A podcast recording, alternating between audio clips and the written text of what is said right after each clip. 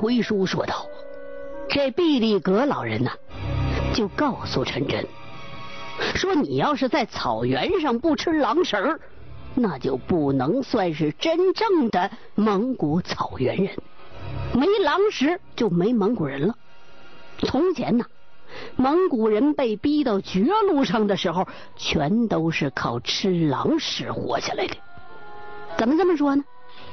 成吉思汗当年的祖爷爷，有一天被逼到深山里了，啥啥没有，跟野人一样，差点饿死。怎么办呢？得活下去啊！没办法了，只好偷偷的跟着狼走。这狼啊，一抓到猎物，他就在那儿悄悄的等着，等狼吃饱了走了，他呀。就去捡那狼吃剩下的，他吃。就这样，一个人在山里边活了好些个年，一直等到这祖爷爷的哥哥把他给找着了，把他给接回家去了。所以说，这狼啊，是蒙古人的救命的恩人。没有狼，那就没有成吉思汗；没有狼，就没有现在的蒙古人。老人说到这儿啊，这篝火渐渐的就已经熄灭了，天渐渐的有些晚了，这天上的云层是越积越厚，山头啊已经被风吹起了一片雪雾了。各家的猎手壮汉们又架起那雪船，冲进雪湖里头去了。人们必须抢在风雪填平雪坑之前，把这牛车装满。多钓上来一只黄羊，就等于多钓上来六七块四川的茶砖。那蒙古人那边，他净吃牛羊肉，他腥膻呐，腻得慌。喝这茶他是解腻的。一只黄羊不仅仅等于这些茶砖，还等于是十几条天津海河牌的香烟，或者是十五六瓶草原牌白酒。所以，这各包的猎人都在毕力格老人的指挥之下，把这雪船呐，全都从湖中央集中到湖边上，赶紧抢着钓那湖边里头浅湖当中比较容易钓上来的羊。老人又把这人呢分成好几组，快钓手呢只管钓羊，快划手就拽着簪子拽的手特别利落的就管运羊。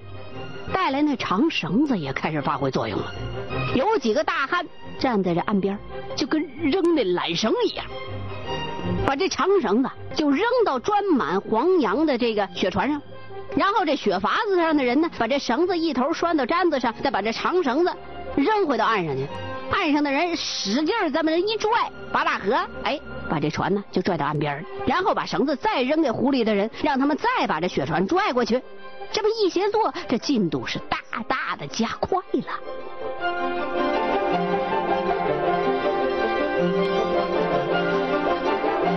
终于，这天开始擦黑了，各家的牛车都已经超载了，但是还有好些个猎人想挑灯夜战，把运不走的黄羊啊都堆到岸边，派人拿枪看着，等第二天再派车来取来。但是老人不答应，不行，都停下！腾格里给咱们一个好天儿，就只让咱们取这些羊。腾格里是公平的，狼吃了人的羊和马，就得让狼还债。这回起风了，腾格里是想把剩下的羊啊都给狼留下。谁敢不听腾格里的话？谁敢留在这个大雪窝子里头？要是夜里头，白毛风和狼群一块下来，我看你们谁能顶得住？都回去！老人这么一说，没一个人敢吭声了。老人这命令特别的好使，那就撤吧。所有的人都是疲惫并且快乐着，推着沉重的牛车。往自己的小生产队那驻地前进，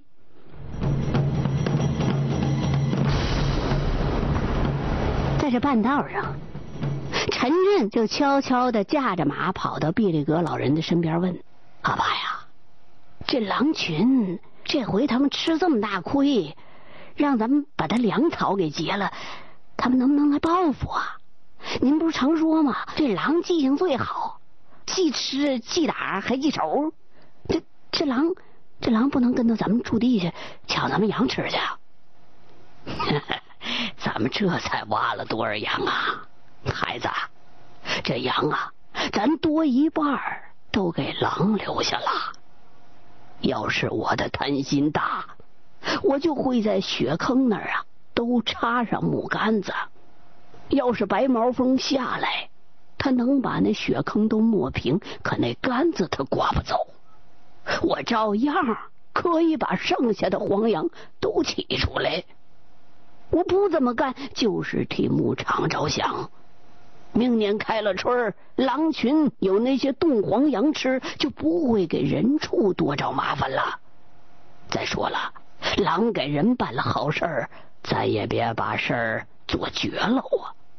放心吧，狼王啊，心里头有数。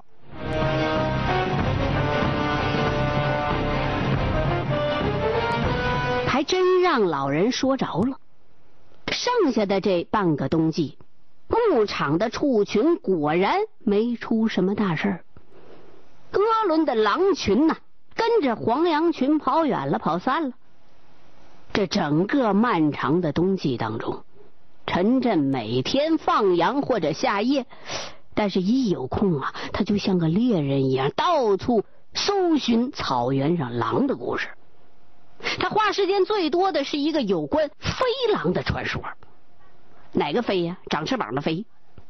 这个传说在鄂伦草原上流传的最广，发生的时间呢又很近，它发生的地点呢？恰恰又是在他所在的这个大队，他就决定弄明白，整明白这狼究竟是怎么在草原上飞起来的。牧民呐，向来都相信狼能飞，他们有这个民俗，有这个传统。千百年来，草原的牧民死了之后，不像汉人都火葬，哎，他们呢，把这尸体放在荒野的天葬场，让狼来处理。一旦这狼把人的尸体全都啃净了，哎，这天葬就算完成了。天葬的根据就是因为他们认为这狼会飞，会飞会到腾格里那儿去，把人的灵魂带上苍天，就跟那西藏的神鹰一样。可是当时就知情说这是自救，是迷信。牧民当然不服气，理直气壮说狼就是会飞啊，远的不用说，就说近的。文革前三年的时候。一小群狼就飞进二大队道尔基他们家那石圈里边了，吃了十几只羊，咬死二百多头。这狼啊，吃饱了喝足了，又从那石圈上飞出去的。那石圈那圈墙有多高啊？六七尺，人都爬不过去。那狼不会飞，它能进去吗？那个石圈还在那儿呢。啊，不信你们就可以去看看去。那一天呢？乌力吉厂长带着全农场的头头都去看去了，连派出所的所长哈拉巴拉都去了。到了那儿之后，又是照相，又是量尺子。一看那圈的那墙啊，真高，除非姚明，那他也进不去。这狼根本就不可能跳进去的。那圈墙的周围又没有洞，狼又不是掏洞进去的，怎么回事呢？调查了几天。谁都不知道这狼是怎么进去，又是怎么出来的。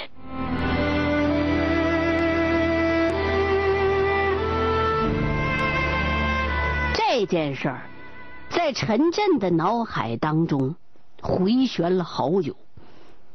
他觉得应该是眼见为实，所以骑着马跑了十几里地，找到那个石圈去了，仔细的考察了一遍。他也没弄明白那狼是怎么进去的，怎么办呢？他就找到这苦主，也就是这个道尔基他们家的那最长辈的，叫道尔基老人，道尔基阿爸。这老人就说了，这件事全怪牧场规定不对。当时啊，鄂伦草原还没有这石头圈呢，厂部为了减少下夜的牧民的工分支出，节省人力，也节省物力，节省财力。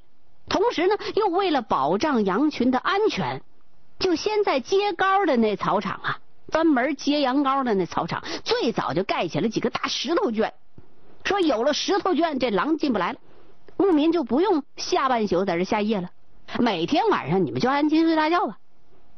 结果那些日子，这老人就说：“我们家一到晚上，把那圈门关紧了，就真不下夜了。”那天夜里头，我是听到狗叫的不对劲儿，当时好像是来了好些个狼。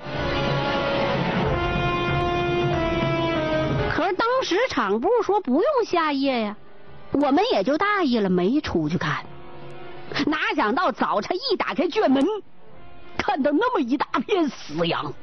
全家人都吓傻了，那圈里头地上全都是血，这血厚的能有两指厚，连那圈墙上喷的全都是血，每只死羊的脖子上都有四个血窟窿，那血呀都流到圈外头去了。后来呀，厂部又重新规定，住在石圈旁边的蒙古包也得出人下夜值班。这些年。哎这人呢，一过去看着，那就再也没有狼飞进石头圈里边来吃狼的事了。但是这狼到底怎么飞进来的，不知道。陈震不死心，就又问了许多的牧民，不论男女老少，都说这狼啊就是会飞。后来这哈拉巴拉所长啊，从那干部审查班放回来之后，官复原职。这陈震知道他是知道内情的，他去侦查了。就连忙带上北京的好烟去上门探望去。哎，他这才弄清楚这飞狼到底是怎么飞进石卷的了。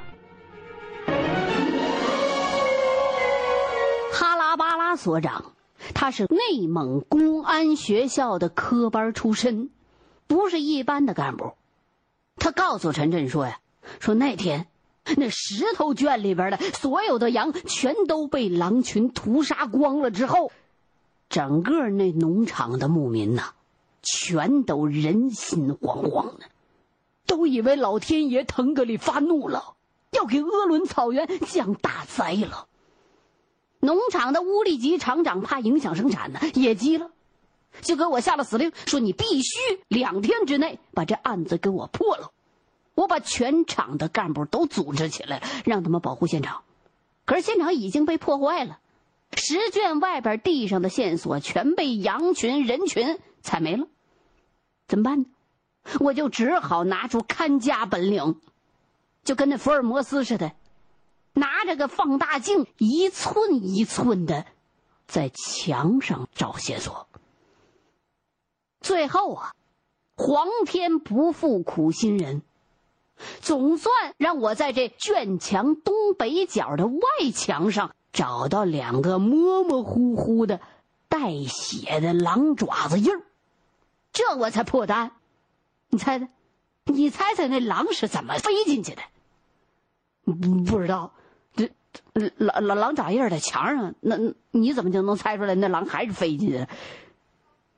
我告诉你，一定是有一头最大的狼。在墙外边，斜着站起来，后爪子蹬地，前爪子撑墙，用自个儿的身子给狼群当跳板，然后其他的狼啊，在几十步开外的地方冲上来，跳上这大狼的背，再登上大狼的肩膀头子，一使劲一甩胯骨轴子，就跳到那羊圈里去了，就跟那刘翔啊跳跨栏一样。你要是从外边看，那狼不就是从那院墙上飞进去的吗？哎呀，这鄂伦草原这狼也能有这么聪明吗？他们啊，草原上刚刚盖起那石头圈，这狼就想出方法来了。那这草原狼不成精了吗？你也别说，这牧民说狼能飞，确实也没错。只要狼跳起来，那以后移动的那段距离，那不就算飞行距离吗？哎呀，那你说留在外边那条狼可就够倒霉的，它什么也吃不着啊！哎，这条狼个儿挺高的，是不是头狼啊？头狼思想觉悟才这么高？哈哈哈哈哈！不对，不对，我告诉你啊，依我判断，外面这条狼，它也飞进去，吃了个够。啊？外边那条狼，那它咋进去的？你不知道，草原的狼群呐，集体观念特别的强，特别抱团儿。他们不会落下他们的弟兄和家人的。里边那条狼啊，吃饱了喝得了，就会再搭跳板，把一条吃饱的大狼给送出来，然后这吃饱了的大狼再给这饿狼搭狼梯子，让它也飞进去吃个够。那外墙上那两只带血的狼爪子印，就是里边的狼到外头当跳板的时候他留下的。第一条狼，它当跳板的时候，它还没杀羊呢，那爪子是干净的，没有血，对不对？我告诉你，这狼把人给耍了，人盖十圈，明明是为了挡狼呢，你这下倒好，反而把看羊的那些狗给挡在外边了。哎呦，道尔金一家那狗啊，一定把鼻子给气歪了。陈震说：“我，我还有个问题，你还有啥问题？那……”那石头圈里边，这帮狼都吃饱了喝得了，他能全部安全撤离吗？最后那条狼怎么办？谁给他当狼蹄子？当时啊，大家伙也是谁也想不通这个问题。那后来啊，乌里吉厂长趟着厚厚的羊血，又进了羊圈了，仔细的查了查。才弄明白，原来呀，那墙里的东北角堆了一堆死羊，至少有六七只。所以大家伙就推断，那最后的那条狼啊，一定是一条最有本事的狼，最有劲头的头狼。他硬是自己个儿叼来死羊，再靠墙把那死羊都摞起来当跳板，再跳飞出去的。后来呀，乌力吉厂长把各队的队长、组长都请来，在现场跟大家分析和演示了这狼群到底怎么蹦进去，又怎么蹦出来的。牧场这才安定下来的。哈所长把这狼群搞大屠杀、搞围歼。整个这战术全都说明白了，把陈震给听得毛骨悚然。他以后再也不敢以猎奇的目光来看待草原上的传说了。真就是那么回事儿啊，不是牧民瞎掰。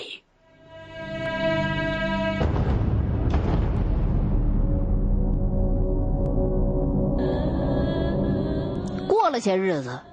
陈震呢，就又想方设法实地考察了大队的两处天葬场。天葬场是干嘛呢？汉人死了之后送火葬场，炉子里头烧成了灰，然后放骨灰盒里头。草原的牧民不一样，他们是天葬。从表面上看，陈震找到的这两处天葬场。和牧场其他的草坡啊、台地啊没有什么太大的区别，但你要是细细的观察，区别还真就挺大的。那两处天葬场啊，都远离游牧迁场的那条路，而且呀，都处于非常荒凉、非常偏僻的死角，离狼群非常近，离住家非常远。离腾格里、离老天爷近，便于灵魂升天。而且那里所有的地势都是坑坑包包的，便于这牛车一上去就开始颠。他为什么选这样的地方当天葬场呢？因为在鄂伦草原，千百年来这牧民呐一去世了，有的人家呢就把死者的内外衣服全都脱光了，再用毡子。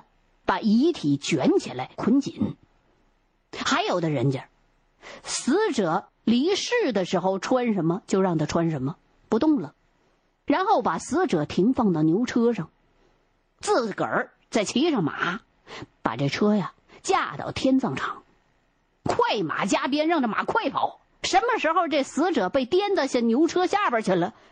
这个地方就是死者的魂儿归到腾格里的地方。如果这死者是由毡子裹起来的，那么死者的两位长辈就会下马，把这毡子给解开，让这死者赤身仰面朝天放在草地上，就好像他刚来到世界上那样单纯坦然。这时候，这位死者已经属于狼，属于神了，属于。死者的灵魂能不能升上苍天，能不能升上腾格里，这事儿就得看死者生前的善恶。一般来说，三天以后见分晓。如果三天以后这位死者的躯壳不见了，只剩下骨头了，那这死者的灵魂就已经上天了，升上了腾格里了。如果死者还在那儿，这家人就开始害怕了。但是啊，鄂伦草原的狼特别的多，陈震还真没听说过哪一位死者的灵魂升不上腾格里的。